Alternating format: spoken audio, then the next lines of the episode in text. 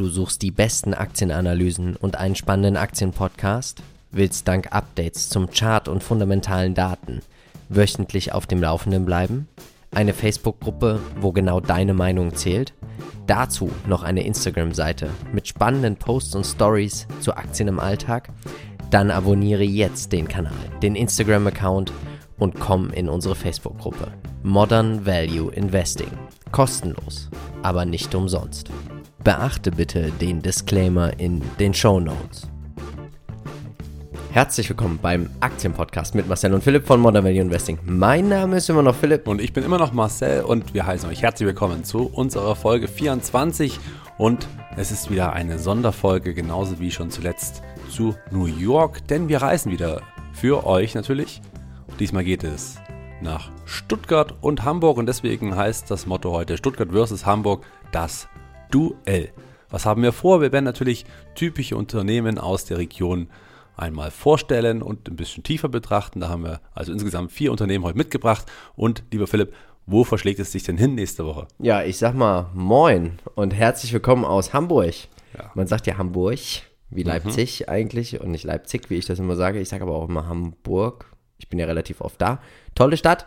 Und sie hat 1,82 Millionen Einwohner. Und was uns natürlich interessiert, wie hoch ist das Pro-Kopf-Einkommen, aber für Konsum und natürlich auch die Aktionärsquote, das haben wir mal rausgesucht. Und ich war echt überrascht, das Pro-Kopf-Einkommen in Hamburg für Konsum ist 24.400 Euro. Das ist schon im Schnitt echt viel. Also das Geld, was man einfach für Konsum mit rausschmeißen ja. kann. Vom Essen, Trinken, ja, Auto. Genau, also es ist schon enorm. Ja. Dann natürlich auch die Aktionärsquote, 13,8 Prozent, auch ordentlich. Und dann hat mich überrascht, der Stadtteil Wohldorf-Ohlstedt hat eine Aktionärsquote von, hm, jetzt darfst du, lieber Zuschauer, einfach einmal raten. Ich konnte es gar nicht glauben. Ja, also es ist unglaublich. Ja. Also, wir raten mal, wir zählen von drei runter. Drei, zwei, eins. 90,6 Prozent. Ja, krass. 90,6 Prozent. Also das muss man auf der Zunge zergehen lassen. Sind das nur Vorstände, die da wohnen? Oder? Vermutlich. Also, das ist ja eine ist deutlich höhere Quote auch als in der USA. Was? Das ist schon unglaublich. 90,6 Prozent. Ja. Wir kommen vom Schiedwetter aus dem Norden in ja. den sonnigen Süden, Marcel. Oh ja, richtig. Und die Einwohnerzahl von Stuttgart beträgt 632.000 rund, ist natürlich deutlich weniger als in Hamburg, also ein Drittel, wenn man so möchte. Ja. Und das Pro-Kopf-Einkommen ist aber ähnlich hoch, also mit 23.900 Euro durchaus aber verwundern tut es uns nicht, oder? Nein, nein. Es ist ja doch eine sehr strukturstarke Gegend. Ne, gerade auch aufgrund der Unternehmen, die wir heute noch ein paar mit, also die zwei, die wir mitgebracht haben, auch vor allen Dingen von denen. Im Schnitt besitzt in Stuttgart ja 13,1 Prozent der Haushalte Aktien, also ein bisschen weniger als in Hamburg, aber immer noch mehr als im Schnitt von Deutschland. Dort sind es ja 12,5 Prozent. Fandest du ein bisschen viel, hast du gesagt? Ja, ne? ich fand es etwas viel, weil aus meinem Halbwissen heraus, und das ist wirklich nur Halbwissen, war ich, waren es, dachte ich, so 6, 7 Prozent die in Deutschland Aktien halten. Aber wir vermuten ja, das sind die Finanzprodukte, die da mit drin sind. Das kann sein. Betriebliche Altersvorsorgen, Riester-Rente. Alle, die ja auch ETF mit rein. Kann natürlich sein, dass das dann die Zahl erhöht, ja. beziehungsweise hat sich das vielleicht auch im Positiven entwickelt, weil eben doch Ich glaube, die ist aber mehr, weniger geworden in Deutschland. Ist sie weniger geworden? Es gibt gerade die jüngeren Leute, hatte ich, hätte ich den Eindruck, dass sie immer mehr darauf auch mal Aber die Gesellschaft werden. wird ja immer älter. Hm, stimmt prozentual. Ja, mhm. naja, wenn einer es genau weiß und eine Statistik hat, einfach uns belehren, das sind wir immer offen. Genau. Apropos belehren, wir würden ja. uns natürlich auch über Feedback freuen, wenn ihr das zum Beispiel bei iTunes uns, wenn es geht, fünf Sterne geben würdet. Kostenlos, aber nicht umsonst. Dann genau. ermöglicht ihr es natürlich auch anderen Aktionären oder Leute, die sich dafür interessieren, dass sie diesen vielleicht doch so wunderbaren Podcast in deinen Augen finden könnten. Genau. Wie du schon sagtest, wir haben mitgebracht Aktien aus Stuttgart und Hamburg und welche Unternehmen hast du uns denn aus Stuttgart mitgebracht? Ja, aus Stuttgart. Ja, wem wundert es? Ja, es ist äh, ja das sportliche Teil. Und ich glaube, viele wissen es schon. Porsche. Ganz klar Porsche und natürlich noch der andere Automobilhersteller Daimler. Und da muss man ja sagen, in Vorbereitung war ich ja echt überrascht über den Kurs von Daimler. Huiuiuiui. Ja, 38 Euro aktuell. Genau, also da muss man natürlich auch sagen, wie gesagt, wir nehmen den Podcast ja jetzt vorab auf. Corona wütet im Moment auch in Deutschland, leider jetzt auch schon. Wir wissen natürlich nicht, wie zum Zeitpunkt der, des Veröffentlichen, also jetzt sozusagen Freitag, wenn du ihn hörst, haben wir ihn schon vor einer Woche aufgenommen. Wir wissen nicht, wie dann die Kurse sind. Genau. Das muss man einfach Es ist zu sagen. volatil, um das natürlich vorauszusehen. Daher auch bei den fundamentalen Daten, die wir jetzt gleich genau. für euch präsentieren. Das Bitte nochmal nachschauen. Ich vermute, es wird einige Gewinnwarnungen geben jetzt ja. in nächster Zeit. gerade in der Branche. Ich meine, China steht still. Ja, die Zulieferer, ja. Kauft auch keiner Autos aktuell. Das ist sehr, sehr kritisch. Ja. Aus Hamburg für euch dabei haben wir einmal die Analyse, gibt's auch, es gibt auch von Daimler eine Analyse bei uns auf dem Kanal. Genau. Dann natürlich auch noch Bayersdorf, also Nivea, die wohl bekannteste Marke darunter. Da auch eine kleine Anekdote dazu. Ich war ja in Japan und da gibt es ja diese Spielcasinos, also diese Spielhöllen, wo die völlig eskalieren, die Japaner. Und da schmeißen die Geld rein, um sich aus so einem Greifautomat Nivea-Creme zu ziehen. Also was du bei uns eigentlich so gefühlt in jedem Laden kriegst. Da bezahlen die da richtig Geld, um da mit etwas Glück eine Nivea-Creme rauszuziehen. Gute deutsche Marken, ja. ja Wahnsinn. ja, also, Gute Produkte, Export. Und da muss man natürlich auch sagen, ein Unternehmen, was uns hätte, hätten wir es gehalten, wenn wir nur still geblieben wären und dabei geblieben wären. Ja. Evotech. Evotech. Wäre Wär für mich wäre es ein Tenbagger jetzt im Depot gewesen. Ja. Für dich auch, ne? Mhm. Lass uns doch direkt weiter. Machen, machen wir direkt weiter. Und das heißt, wir fangen jetzt mal direkt an nicht mit dem Mercedes unter dem Autobauer. man sagt immer der Mercedes unter den Küchen. Jetzt sagen wir aber natürlich der Porsche unter den Autobauern. Richtig. Und wir sprechen über die Porsche SE und was einige ja, also fälschlicherweise auch denken, das sieht man immer mal so in Foren, die glauben ja, die Porsche Automobil Holding SE ist Porsche. Und das war's. Aber sie sind eine Holding. Also das heißt, sie haben 52,4% aller Stammaktien von Volkswagen. Das ist schon viel. Dazu gibt es ja noch, muss man auch wissen, VW hat nochmal 20% gehört dem Land Niedersachsen. Das heißt, über 70% der Stammaktien sind fester. Also, aber, und das finde ich eigentlich ein bisschen traurig, weil wenn du jetzt mal überlegst, die Aktionäre haben eigentlich gar nichts zu melden bei VW. Nein, hier hat nur Porsche was zu melden und, äh, und das, das Land, Land Niedersachsen. Niedersachsen. Also selbst Porsche, also nicht Porsche, VW ist eigentlich so ein, ein Spielball von dem Land Niedersachsen ja. und von Porsche. Richtig. Das wird ja häufig auch im politischen Rahmen ja. sehr, sehr dis. Und dann ja, hast du natürlich noch ein paar andere Ankeraktionäre, die dabei sind, also die Scheichs aus Abu Dhabi, Vanguard und BlackRock. Also das ist schon ein Unternehmen. Ich glaube, die Macht der Aktionäre ist bei VW nicht wirklich hoch. Also ich glaube, wenn man wirklich was bewegen will, muss man bei Porsche einsteigen. Musst du eigentlich bei Porsche einsteigen. und wir haben ja gesagt, es gab ja eine Übernahmeschlacht. VW wollte ja Porsche übernehmen und dann auf einmal, huch, haben sie über Finanzprodukte, Optionen dann auf einmal dann doch den Anteil stetig erhöht und jetzt eben auf ja. aktuell 52,4 Prozent. Genau. Und dazu, also das muss man, das muss einem klar werden, ne? Wenn du die Porsche Automobil Holding kaufst, kaufst du eigentlich zur Hälfte etwas mehr als die Hälfte VW. Ja. Dazu kriegst du dann ja noch die PTV Group. Da hast du dich mal kurz erkundigt, was die natürlich machen. Genau, die ähm, entwickeln Mobilitätslösungen, also ja, Logistik, Software, ne? Logistik, genau, richtig. Und dazu gibt es noch zu 11,8% InRigs. Ja. Und was das ist, das hast du auch nochmal ganz kurz für uns. Ja, die bieten mobile Anwendungslösungen, also GPS-Daten und deren Auswertung, also ein bisschen wie ein Kartendienst, wenn man so möchte. Ja, Vielleicht wäre das einer noch besser oder spezifischerweise aus der Praxis, kann das natürlich auch gerne. Ich könnte mir jetzt vorstellen, dass von VW vielleicht die Navis mit dem Kartendienst vielleicht das auch ausgestattet sind. Kann sein, wir fahren in den äh, Vielleicht haben wir ja hier VW-Mitarbeiter, die dazu was sagen könnten. Und dann haben sie noch die Firmen Markforge und Seurad. Und da muss man einfach sagen, das sind Entwicklungen von Drucklösungen. Also das finde ich auch, aber ist vielleicht für die Automobilbranche gar nicht mal so schlecht, ja. ja, ja. Klar, ja. Teile. Und da muss man aber auch wissen, was gehört eigentlich noch zu der ganzen Automobilholding und das ist ja nicht nur die Marke Porsche, ne? Du kriegst ja noch, noch dazu v Volkswagen, Audi, Seat, Skoda, Bentley, Bugatti, Lamborghini, Porsche, wie gesagt, Ducati, dann noch Scania und MAN. Also das ist schon. Und die Finanzservices. Ja, den Finanzservice natürlich noch auch noch dazu. 38,8 Prozent der Umsätze gibt es in Deutschland, Rest von Europa 42,7, Nordamerika 5,8 und asiatischer Bereich 11,7 Prozent. Hier sind natürlich auch wirklich bekannte Leute dabei. Wolfgang Porsche, Hans-Dieter Pötsch, also Ferdinand Oliver Porsche. Piech. Ja, leider ja, ja auch, glaube ich, verstorben. Hm. Der Patriarch. Also da sind natürlich hier auch wirklich große mit dabei. Wer hält eigentlich die Porsche? Und das ist Fidelity, Vanguard, DWS, Luxor, Norges Bank, Amundi, BlackRock. Also die ganzen Unternehmen, so wie man sie natürlich auch kennt. Dann sind sie auch in der USA noch gelistet, aber dazu eigentlich nicht mehr. Ihre Top-Holding, wie gesagt, 52,2% der Anteile halten sie an VW. Gucken wir uns doch mal ganz kurz fundamental an, wie die Porsche dasteht. Und da sehen wir, also wir haben eigentlich nur einen Umsatz von 111 Millionen Euro für nächstes Jahr prognostiziert. Ich vermute, das sind auch viele Dividenden, die man da einfach kassiert. Und dann natürlich über ihre Mobilitätsdienste, die vermutlich aber auch noch nicht so viel erwirtschaften, wie man natürlich sieht. Der Gewinn je Aktie soll aber steigen. Zwischen 2017 und 2021 soll es von 10,90 Euro auf 16,01 Euro hochgehen. Aber man ist natürlich hier auch eng verbunden, muss man wirklich sagen, mit der VW. Das ja. ist, die Dividende soll steigen von 1,76 Euro von 2017, schätzen Analysten bis auf 4,02 Euro. Das ist schon ordentlich, aber ich finde auch die Ausschüttungsquote unter 30 Prozent völlig in ja. Ordnung, muss man sagen. Die Legitim. liquiden Mittel sind auch so lala, also sind noch im Rahmen des Ertragbaren. Der Buchwert die Aktie, das finde ich ziemlich interessant. Analysten rechnen mit 120 Euro und wir haben ja nur einen Kurs von 55.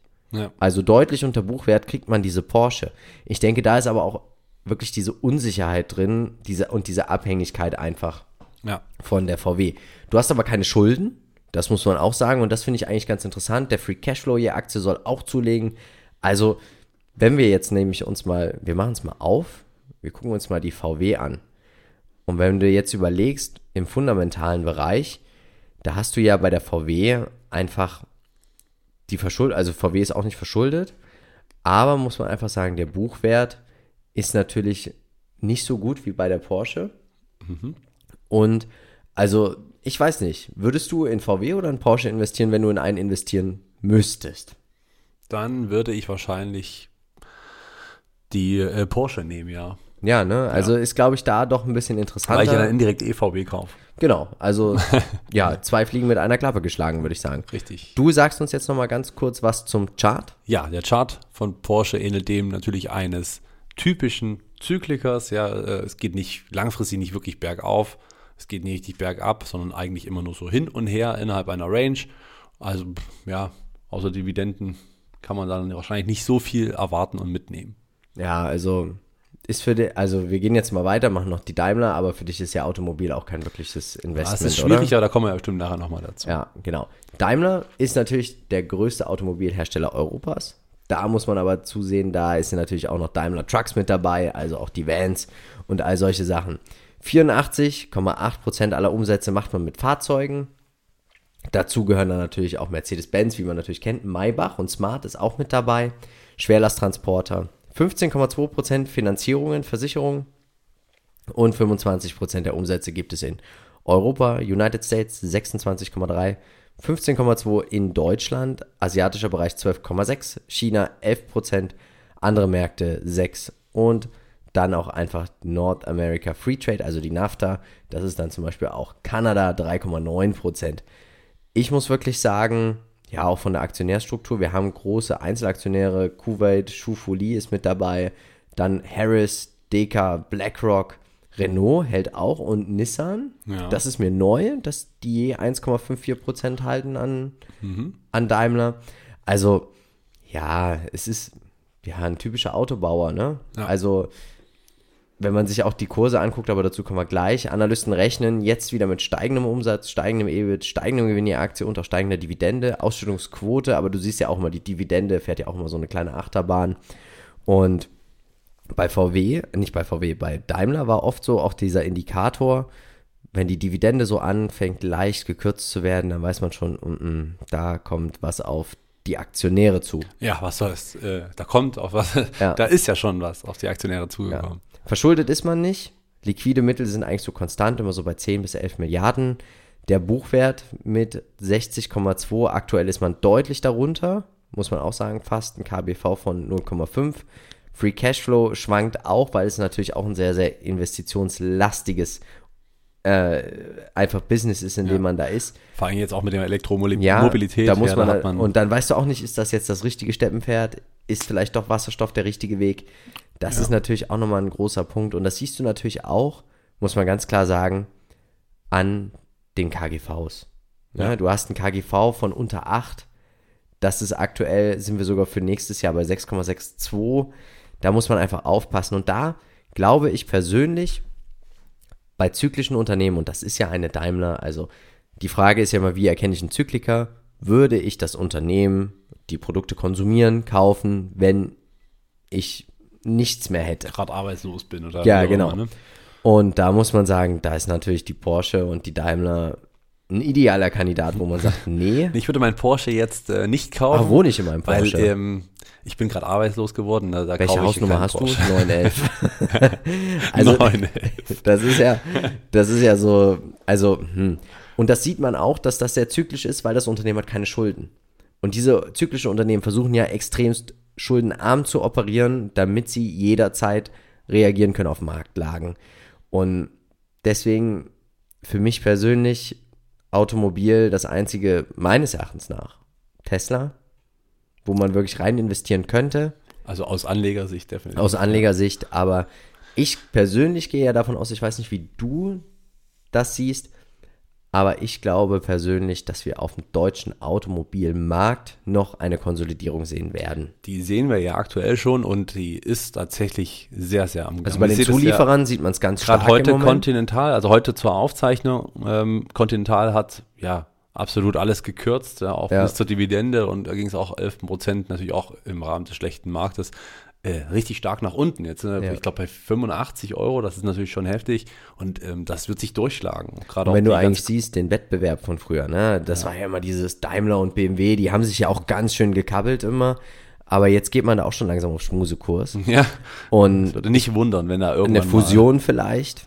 Ja. Das, also. Das werden einige nicht gerne hören, aber vielleicht ja. wird das irgendwann. Aber wie seht ihr das denn? Ne? Also, Vielleicht gibt es auch einige, die da total Insider so, Mensch, hier Daimler wird allen, der, der Stern oder BMW wird, der Propeller wird allen davonfahren. Ja. Also ich sehe es schwierig. Wir sind ja beide BMW-Fahrer, muss man auch sagen. Ja.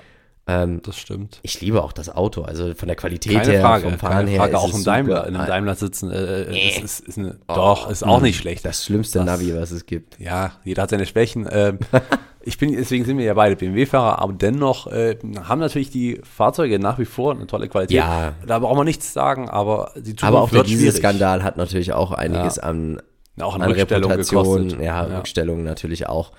Also, ja, und da sehen wir, und das glaube ich ist auch schon so ein bisschen so die, das Risiko für diese Region einfach. Ja, definitiv. Diese Automobilbranche. Genau, also wenn da was schief geht, dann wird es natürlich dort auch strukturell recht unangenehm. Ja. Aber natürlich gibt es noch andere tolle Unternehmen dort, aber auf in jeden, der Masse. In also dem, auf jeden Fall, Bosch ist ja auch hoch innovativ, das ja. muss man auch sagen. Genau. Aber es ist schon mit also Vorsicht zu genießen. Nicht schwarz malen, aber auch nicht kunderbunt und sagen, ja. jetzt hier Daimler, das ist das Investment. Aber Vorteil ist natürlich, bei einem zyklischen Unternehmen, wenn man, so wie wir das ja tun mit Peter Lynch, daran glauben, kann man ein zyklisches Unternehmen relativ gut spielen, indem man sagt, wir steigen ein bei Margin Low, verkaufen bei einem Margin High. Ein Margin Tief kennzeichnet sich ja in dem aus, indem man ein enorm hohes KGV hat oder sogar ein negatives KGV. Das sieht man ja oft zum Beispiel auch bei der Lufthansa. Die Lufthansa ja. knallt ja immer unter ihre 10 Euro, Zack. sobald der einfach mal der Margentiefpunkt erreicht ist und dann geht es wieder hoch, Sparprogramme und dann hebt die Lufthansa wieder ab, so auf 20. Ja. Also. Vielleicht gerade am Rande. Ja, Kurz, wir sind ja sogar, Die Lufthansa sind wir jetzt ja schon fast, unter 10? Nein, noch nicht ganz. Steigst du dann ein? Nein, noch Na, nicht. Oh. Noch nicht. Nee, nee, nee, nee, nee. Gut, dann würde ich sagen. Gucken wir uns den Chart an. Ja, und? Ja, auch hier natürlich den Zykliker. Ja? Also selbst wenn man auf 25 Jahre den Chart hochdreht, hat man eigentlich nicht wirklich was gewonnen, wenn man die Aktie gehalten die stand hätte. Ja mal bei 100 Euro. Ja, und jetzt aktuell bei 35, die war auch schon mal unter 20, äh, ging auch wieder hoch auf 100. Also es ist so ein Hin und Her. Aber man muss halt sagen, dass vielleicht der Verbrennungsmotor oder Daimler jetzt hinterherhinkt und ja. ob man das eben auch wieder schafft, in Richtung 100 zu laufen, würde ich jetzt gar nicht mal so. Na doch, vielleicht Reverse Split. Ja, so einfach könnte man es machen. Ja. 3 zu 1. Cleverer Aber, Trick. Ja. Aktionäre hassen diesen Trick. Ja. Kommen wir ja, zu was Schönen, zu Schönheitsprodukten. Ja, ab nach Hamburg. Ab nach Hamburg. Zurück zu dir. Nee, oder wie macht man bei der Konferenz immer? Ja, Tor genau. in Hamburg. genau. Alles also, zweite Liga hier. Wir sprechen über Kosmetikprodukte und Klebstoffe. Und da muss man einfach sagen, wie gesagt, Nivea, also 81,4 Prozent der Umsätze macht Bayersdorf mit Kosmetikprodukten. Dazu gibt es natürlich wie immer Labello, Nivea Und Florena, die Handcreme, ich glaube, die haben wir vorhin auch sogar benutzt. Oh ja. Ja. Meine Freundin schwört ziemlich auf Nivea. Ja, Haarprodukte gibt es natürlich auch von Nivea. Pflaster und Verbände, Elastoplast, Hansaplast und Eucerin. Sagt mir auch irgendwas. Ja, Dann natürlich Klebstoffe. Wir kennen die Marke Tesa. genau. Das ist einfach auch ganz groß. Ähm, ist auch beim Hamburger Flughafen. Wo man auch sieht, und das finde ich ziemlich interessant, sie sind eigentlich ein Konsumgüterhersteller, muss man wirklich sagen, die sind global deutlich aufgestellt. Ne? Also wenn man das so sieht, Afrika, Asien und Australien 31,7% der Umsätze, Europa 30,6%, Deutschland 20,2%, also es ist schon ein Klumpen da mit drin und Amerikas 17,5%. Ja. Philipp, wusstest du, dass Bayersdorf hier in Leipzig ein Stimmt, die bauen ein Werk, ne? Ja, ein kleines Werk bauen oder ein kleines. Für Florida, glaube ich sogar ist es. Kann, kann sein, das weiß ich jetzt nicht. Aber immerhin. Ja, warum nicht, ne? Richtig. Was man natürlich dazu sagen muss, 50,7% ist die Familie Herz über die Maxing West mit dabei. Bayersdorf selber hält 9,9% aller Aktien. Warum hält jemand 9,9% aller Aktien? Das sind Aktienrückkäufe. Und da muss man sagen, man hat ja immer zwei Optionen, das machen ja die Amerikaner immer ganz gerne. Die nehmen die Aktien, dann werden sie vernichtet, um somit natürlich den Gewinn je Aktie nach oben zu treiben, weil wenn der Gewinn geteilt wird am Ende des Jahres durch alle Aktien und da fehlen 10%, ist er schon mal 10% höher. Genau. Ähm, aber Bayersdorf ist da in einer ziemlichen Zwickmühle. Warum? Wir haben nämlich 9,9% aller Aktien. Wenn sie die jetzt vernichten würden, würde die Maxing West auf einmal über 60% halten und dann müsste es zu einer Übernahme kommen. Auch richtig. Dann wird es dann relativ schnell kritisch. Ja, und das will die Familie natürlich nicht, aber es reichen ja auch 50, wenn du ja 50,7% hältst, ist das dein Unternehmen. Bisschen wie beim Monopoly. Ja, und das gefällt. Ja. Und das, das ist wäre für mich schon wieder ein Grund zu sagen, ich finde das Unternehmen super. Es ist auch enorm robust, hat enorm starke, wenig schwankende Margen, hat auch eine Market Cap von 25 Milliarden. Wenn man das jetzt mal mit einer Procter Gamble vergleicht, da sehen wir ja hier 291 Milliarden US-Dollar Market Cap oder auch eine Unilever mit 143, Esther Lauder oder Racket Bank ist ja mit 55. Also sie sind dann noch ein relativ kleiner Fisch in dem großen Becken. Aber ich glaube persönlich, so ein großer Aktionär hemmt. Wie, also das, Das geht ja schon los bei Aktienrückkäufen, wie wir es schon gerade Genau. wieder schon gesagt haben. Und? ja, das geht ja schon los. was ja die Leute auch immer kritisieren, das hörst du auch immer von jeder Hauptversammlung von Bayersdorf, die Dividende. Weil, wenn wir uns jetzt mal die fundamentalen Daten anschauen, da sehen wir seit Jahren werden 70 Cent Dividende bezahlt. Ja. Klar, wenn du jetzt 50% hältst dieser Firma und jetzt musst du mal überlegen, die haben eine Ausschüttungsquote, die ist ja noch gering, ne? also knapp 20%. Wir haben ein, wir haben ein Nettoergebnis von 800 äh, Millionen, 20% davon sind dann also so knapp, was wird das sein, 150, 160 Millionen, so, und davon kriegst du die Hälfte. Ja. Da, Weil du wo, 50 wo, Prozent ja, hast, wozu, also bra- musst du dann Ambitionen haben, die Dividende zu erhöhen? Ja. Nee, wo, wo Nein, sind die Ambitionen? Ja, ja. Also, und das ist ja einfach so der Punkt, wo man sagen muss, da tut so ein großer Anker-Aktionär von meinem Verständnis her nicht mehr gut. Nein. Also in ich würde hier Größe nicht einsteigen, selbst wenn das Unternehmen wirklich günstig wäre. Aber hier kann den Aktionär nichts bewegen. Und wenn die sagen, wir halten, wir verwalten das hier, Ja. und das sieht man ja auch, die Umsätze wachsen eher langsam, aber dafür natürlich auch konstant. Also da ist schon auch ein Plan dahinter. Das darf man denen natürlich nicht unterstellen. Gewinn soll zulegen, Gewinn je Aktie, auch die Dividende angeblich soll sie steigen. Ja, aber. Ich glaube es nicht. Wo, also wo ist die Ambition dahinter? Aber natürlich, wenn man dann sieht, du hast eine enorme Ausschüttungsquote. Ne? Also unter 20 Prozent, keine Schulden, liquide Mittel über Milliarden. Aber was machst du dann? Was machst du mit 4 Milliarden? Wenn du 10 keine, Prozent haben sie schon, also Aktienrückkäufe kommen so viel nicht, vielleicht ja. auch nicht mehr in Frage. Was natürlich auch eine interessante, eine interessante Ansicht wäre, was man hier natürlich auch machen könnte, oder was ich mir vorstellen könnte, ist, jetzt überleg dir mal, hier steigt mal ein aktivistischer Investor ein. Ja, dann geht's hier los. Und Elliot kommt. Und ja, und macht mal hier richtig Palermo. Das, äh, aber auch da muss man wieder sagen, mit 50,7% kannst du nicht viel Palermo machen. Und wir haben ja nur im Free Float 39%. Ja. Ne? Weil du hast ja 50,7% hält die Maxing Invest, 10% hält die Bayersdorf Aktiengesellschaft. Da bist du ja schon bei 60%. Genau. Also, Ja. Das Ja. ist die Krux dahinter. also es ist eine ziemlich verfahrene Situation. Ich glaube, es könnte zu Also das KGV ist relativ hoch mit 25, auch in der aktuellen Marktlage. Ja. ich stimmt. glaube, wer natürlich eine super sichere Bank haben möchte, da wäre Bayersdorf schon ja. ein entspanntes Unternehmen. Schon nicht ganz so Corona-anfällig. Ja. ja. Aber richtig Bewegung kommt hier vermutlich erst rein, wenn das Unternehmen wirklich, wenn die Familie sich zurückzieht, Anteile verkauft werden. Aber welche Ambitionen hat man? Ja, das sind Konsumgüter, nicht zyklisch Eincremen warum, warum sollte immer. man? Warum, ja. genau. Würde man in schlechten Zeiten auf die Nivea-Creme verzichten? Wahrscheinlich nicht. also wir Deo. beide vielleicht, ja, aber Frauen?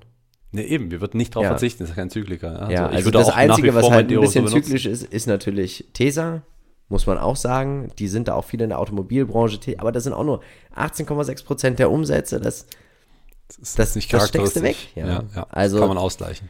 Und, aber ich denke, man sieht es ja auch beim Chart, oder? Was sagst genau, du? Beim Chart sieht das natürlich schon deutlich besser aus, als es bei den Automobilherstellern ist. Es ist natürlich jetzt kein wahnsinniger Bulle, aber über die letzten zehn Jahre hinweg gab es dann doch schon mehr als eine Verdopplung und das kann sich durchaus sehen lassen.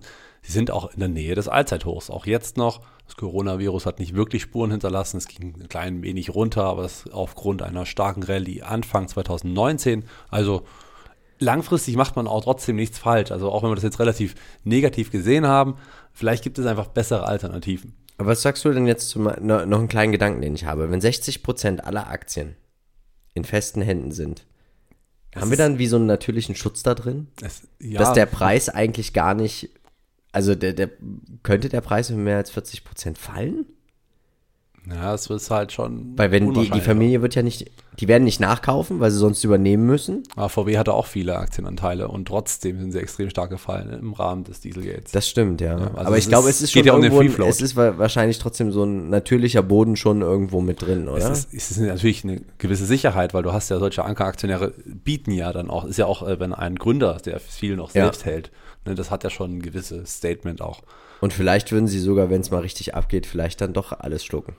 Kann durchaus sein. Müsste das ist, ist, das könnte ja passieren. Du übernimmst ja. ein schuldenfreies Unternehmen mit starken Marken. Ja. Also warum nicht? Genau, es gibt schlimmere. Ich hoffe, trägst du schwarz heute? Nee. Nein, weil nein. jetzt kommt unser persönliches Trauerspiel. Ja, aber wir haben uns trotzdem dafür entschieden, weil ich glaube, wir wollen das aufarbeiten. Ja, ja. wir müssen uns konfrontieren. Ja, wir sprechen nicht? über Evotech und Evotech ist auf Forschung und Entwicklungsdienstleistung für Pharma- und Biotechnologieunternehmen spezialisiert. Also das heißt, sie arbeiten ja wirklich mit den Großen zusammen. Ja, mit allen nahezu. Also, wir haben ja richtig und große die sagen, pass auf, wir forschen hier, wir, wir sind sicher, da, da ist ein Potenzial da, aber jetzt nicht das Potenzial. Hey, Evotech, habt ihr Bock mit uns daran zu forschen? Wir bezahlen euch was, das ist günstiger als die eigenen Mitarbeiter. Ihr habt eine Datenbank, das heißt, ihr könnt auch mit anderen Produkten forschen, weitermachen. Ihr kriegt ja. Meilensteinzahlungen von uns, wenn das klappt. Also das heißt, wenn man, man macht dann in diesem Vertrag, dass man sagt Step 1, Step 2, also Schritt 1, 2, 3 und 4 und für jeden Schritt gibt es Geld. Genau. Und wenn man sich diese Evotech anschaut, finde ich, kommen relativ häufig Nachrichten, Evotech hat eine Meilensteinzahlung erhalten. Ja. Und wieder eine von Sanofi zum Beispiel oder genau. von Bayer. Und eine neue Kooperation. Genau, und man hat ja diese, diese Datenbank, diese unheimliche Datenbank, die man einfach hat durch sein Outsourcing. Und das ist, glaube ich, der wahre Schatz hier an dieser Evotech. Knapp 4 Milliarden Marktkapitalisierung. Und da muss man einfach auch sagen, das ist schon, das ist schon stark. Also das ist schon, ja, 80 Prozent der Umsätze ist dieses Ausführen, wo man eigentlich sich die Kompetenz, du kriegst, das ist eigentlich eine geile Sache, ne? Du kriegst die Kompetenz von einem anderen quasi erstmal, schenkt er dir seine Datenbank oder seine Daten, die er hat, du kannst sie nehmen, weiterentwickeln. Also, ich glaube, bei Evotech persönlich sehe ich ein enormes Potenzial. Ja. Sollten die mal wieder auf 2 Euro runterfallen, auf 2 Euro. bin ich mit dabei. Großartig. Und warte, wenn du bei 4 wieder einsteigst. Mhm. Gott sei Dank. Und Umsätze 40% in der USA, Frankreich 16,2%. Ich vermute, hier ist auch ganz stark diese Sanofi-Sache mit dabei. Deutschland 8,3%, obwohl es ein deutsches Unternehmen ist. Ja, United, und da sieht man auch wieder Deutschland, wo ist die in Innovation, ne? Ja. United Kingdom 14,7 und andere Länder 20. Interessant auch, dass der CEO seit 2009 schon an Bord ist. Ne? Das genau. zeigt ja auch, er weiß, die Marschroute steht und ähm, wie es läuft. Und wer auch daran glaubt, ist der Herr Oetker. 8,94% und Novo Nordisk hält 9,77 Ja. Das Nicht ist natürlich auch eine spannende Sache, ja. weil man da natürlich auch, bist ja erstmal schön mit dabei. Und weißt du, mit wem ich Evotech ganz gerne vergleiche mit Moderna aus Hm. der USA. Die sind ja auch so, also die forschen an diesen ganzen Sachen. Nur, dass sie das nicht mit dem Outsourcing machen, die forschen selber, stecken das alles in die Cloud, da arbeiten sie mit Amazon zusammen, mit Amazon Web Service und da entscheidet ja die KI, aber ich glaube, das ist auch ein spannendes Ding. Also ich persönlich könnte mir vorstellen, dass irgendwann mal jemand, allein wegen dieser Daten, die sie haben, Evotech schluckt. Und ist auch echt ein bezahlbarer Preis bei 4 Milliarden. Ja, also Das kann man durchaus machen. Für Für ein- ein, gutes Geschäftsmodell. Genau, Umsätze legen zu, Gewinn je Aktie, soll jetzt aber erstmal rückläufig sein. Aber was heißt, 2018 gab es einfach ordentlich Meilensteinzahlungen, da hatten wir 56 Cent hier Das war ein Aktie. Ausreißer. Das war ein Das war Ausreißer. ein positiver Und Ausreißer. jetzt ganz entspanntes Wachstum. Dividende gibt es noch nicht, weil man natürlich auch einiges wegsteckt. Schulden, man ist immer so ein bisschen verschuldet, aber auch nicht groß. Man hat auch immer mal liquide Mittel. Der Buchwert ist, ja, ist jetzt, also das, die Aktie ist ganz schön davongelaufen. Meines Erachtens nach, ich weiß nicht, wie du das beim Chart siehst. Ja, die Aktie von Evotech, ähm, nochmal kurz am Rande, wann, wann bist du eigentlich? Was hattest Ich du war, für glaube einen ich, bei Preis? 1,80. Das war so wirklich eine, eine, eine 1,80. der ersten Aktien und ich habe damals ein sehr bekanntes Börsenmagazin gelesen und die haben das richtig gehypt. Okay. Das war so das Neil. Ja, ja äh, ich habe den Fehler gemacht damals. Ich habe die bei 4,22 Euro, das war zu dem Zeitpunkt fast das, Ja, ich, das, das, das, war das meine erste High. Aktie. Das war hier wirklich so zwei, zwischen 2,11 und 2,12.